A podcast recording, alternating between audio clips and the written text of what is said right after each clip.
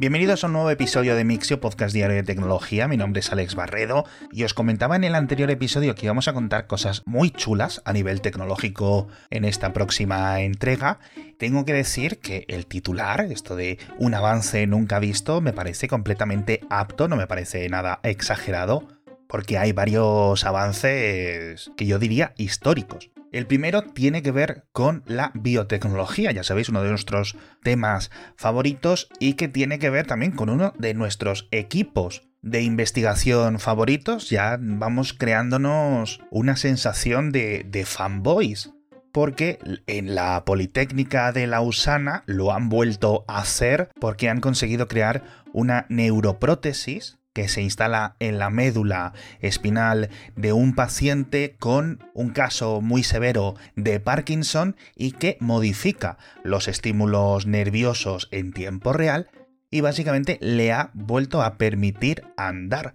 porque los temblores, la descoordinación, los espasmos eran tan grandes que este señor pues, no podía hacer vida natural desde hace varias décadas. De hecho, creo que se lo diagnosticaron con nueve años y creo que tiene unos 50 ahora mismo. Este tipo de tecnología obviamente es increíble y os decía que en Lausana, en esta universidad suiza y sus colaboraciones lo habían vuelto a conseguir porque recordaréis el caso de el paciente tetrapléjico que había recuperado la capacidad también de andar en este caso con un puente digital inalámbrico que enviaba las señales del cerebro y de la médula directamente a los nervios y a los músculos de sus piernas saltándose pues la lesión gigante que tenía de cuello para abajo. Ved el vídeo que os dejo en las notas del episodio porque de verdad es increíble el contraste de que este señor tenga el dispositivo activado o no lo tenga activado. Pasa de ser una persona que si te la cruzas por la calle pensarías, está cansado o anda un poco raro, etcétera, pero le permite, pues eso, andar incluso varios kilómetros todos los días, subir escaleras, y que cuando el dispositivo está desactivado es que no puede estar de pie, no puede su cuerpo sostenerse a sí mismo. Es una absoluta locura, como digo, el contraste. El siguiente caso de avance histórico a nivel de programación tiene menos impacto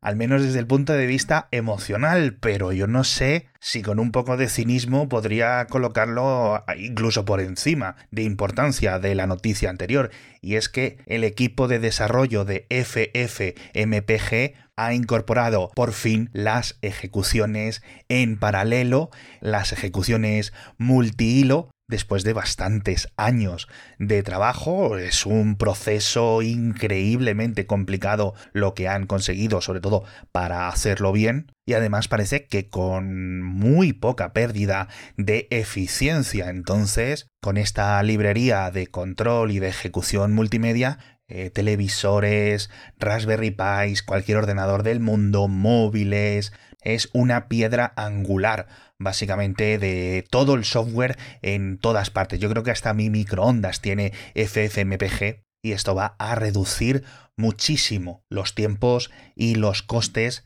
de muchísimas operaciones eh, multimedia en general. De verdad que es una locura. Gente que lo está probando en una Raspberry Pi y de repente va el doble de rápido porque está utilizando los dos núcleos a la vez. Así que a ver si en unos pocos días lo pruebo, aunque seguramente me espere alguna versión un poquito más estable.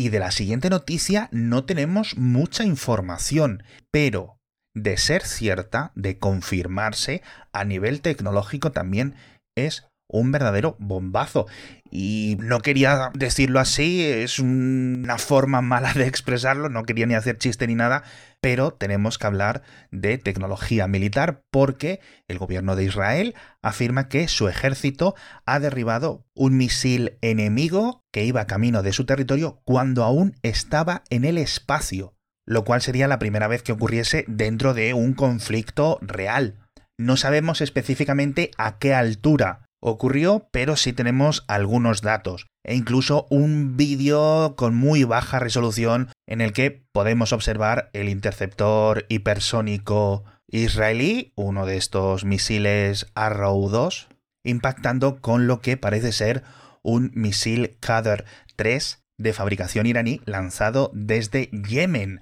a más de 1.700 kilómetros de distancia en superficie, con lo cual contando la parábola que haya hecho durante su trayectoria es una locura eh, de distancia y es que yo no sé si con la palabra misil describo en realidad o con justicia lo que es un Kader 3 porque es más grande que un Miura 1 por ejemplo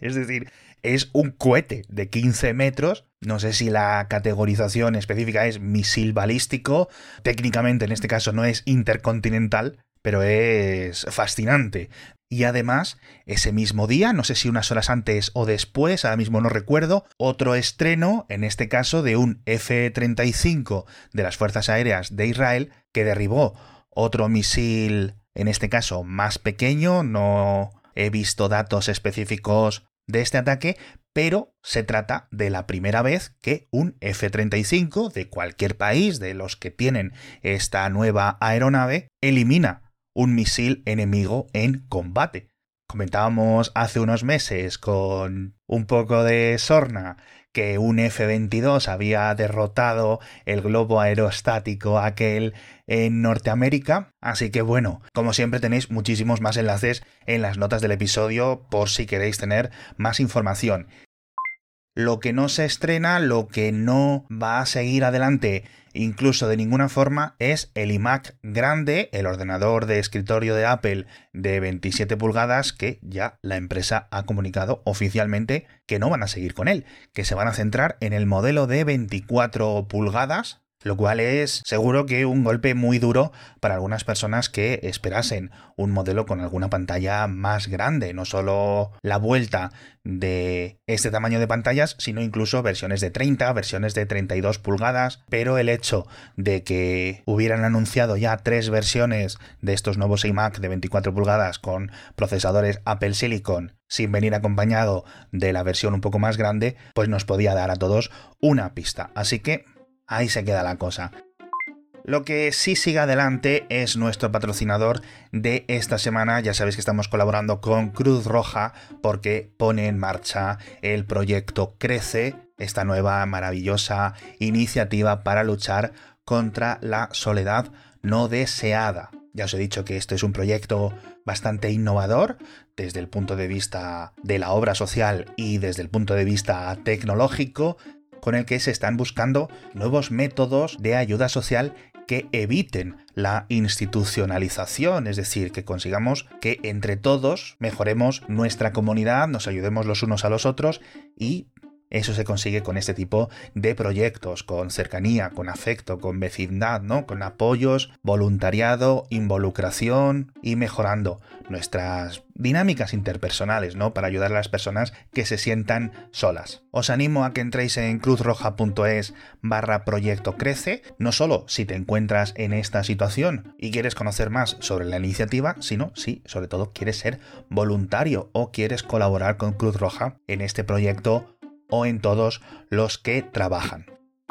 Y tenemos muchas más noticias que comentar, os lo prometo. Vamos a hablar de centros de datos, vamos a hablar de la nueva PlayStation 5 Slim, esta versión reducida, ahora os lo comentaré porque tampoco son cambios apabullantes, pero tengo que hablar de una de mis telenovelas favoritas y a la que cada pocos meses dedicamos casi una sección en este podcast diario. Es todo lo relacionado con los jaleos financieros de las grandes familias que controlan la industria coreana de tecnología. En este caso hablamos de la familia Lee, que dirige casi todos los aspectos de Samsung como conglomerado, porque reporta la prensa coreana que por primera vez varios miembros de la familia Lee van a tener que vender de hecho, ya han vendido una parte muy importante de sus acciones para poder pagar los impuestos de la herencia de Li Kuji, el que pues fuera el esposo, el padre, el tío o el suegro de algunos de ellos y que cuando murió a finales de 2020, si no recuerdo mal, les dejó una herencia, yo creo que no sé si de las más grandes del mundo, 19 mil millones de euros al cambio entre acciones de las diferentes empresas de Samsung, obras de arte, propiedades de todo tipo, etc. Bueno, pues su viuda, sus hijas, su nuera,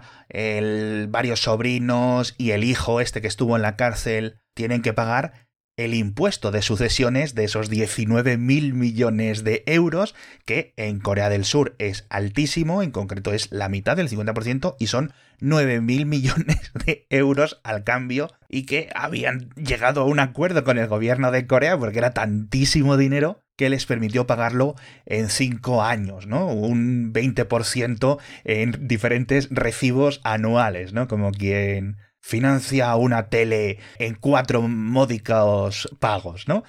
Bueno, pues desde 2021, 2022 y 2023, al menos en esos años fiscales, lo habían ido pagando con diferentes movimientos financieros, pidiendo créditos, aportando cualquier otro tipo de instrumentos, etc. Pero ya no les salen las cuentas y han vendido, como os decía, 1.850 millones de euros en acciones del conglomerado de diversas entidades de Samsung, lo cual, y aquí ya es la parte que deja atrás la telenovela y entra en el impacto tecnológico real en el mundo, abre la puerta a que inversores de fuera de la familia Lee puedan comprar esas acciones, que no es un porcentaje gigante del conglomerado, pero abre un poquito la puerta, ¿no? A este mundo hermético de los chaebols, no solo a otros inversores en Corea, sino a otros inversores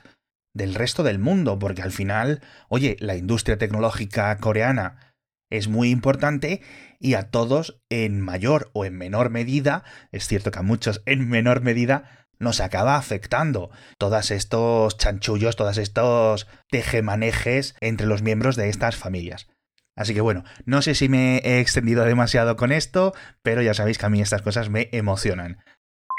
El tema de la PlayStation 5 que os decía antes es bastante interesante porque ya han despiezado la nueva versión, que no sé si tiene fecha de salida a la venta, pero ya la hemos podido ver por dentro. Viene con el mismo procesador, con lo cual no debería de haber ningún cambio de rendimiento. Como dijo la propia compañía, eso sí, la placa base es mucho más pequeña, la han optimizado bastante, pero sobre todo parece que el mayor trabajo está en la disipación y en la ventilación. No parece haber grandes cambios de temperatura o de temperatura y consumo energético, pero sí parece ser algo más eficiente a nivel térmico, con lo cual, bueno, pues buenas noticias sobre todo para la duración de las videoconsolas, sobre todo para aquellos que realmente le deis mucha caña y juguéis muchas, muchas, muchas horas todas las semanas, porque al final estos cambios son muy importantes para, para la longevidad. Hablando de calor, nos vamos a Londres porque tampoco tenemos todos los detalles, pero parece que se ha licitado el proyecto o el plan más ambicioso de calefacción doméstica utilizando el calor que genera un centro de datos cercano. Esto no es nuevo, esto lo hemos visto ya en diferentes ciudades y proyectos más o menos prototípicos en Europa, sobre todo en los países nórdicos, pero no a esta escala, porque hablan de 10.000 hogares y un sistema de tuberías y bombas de calor para trasladar y almacenar esta energía en una nueva zona residencial que están levantando en el oeste de Londres.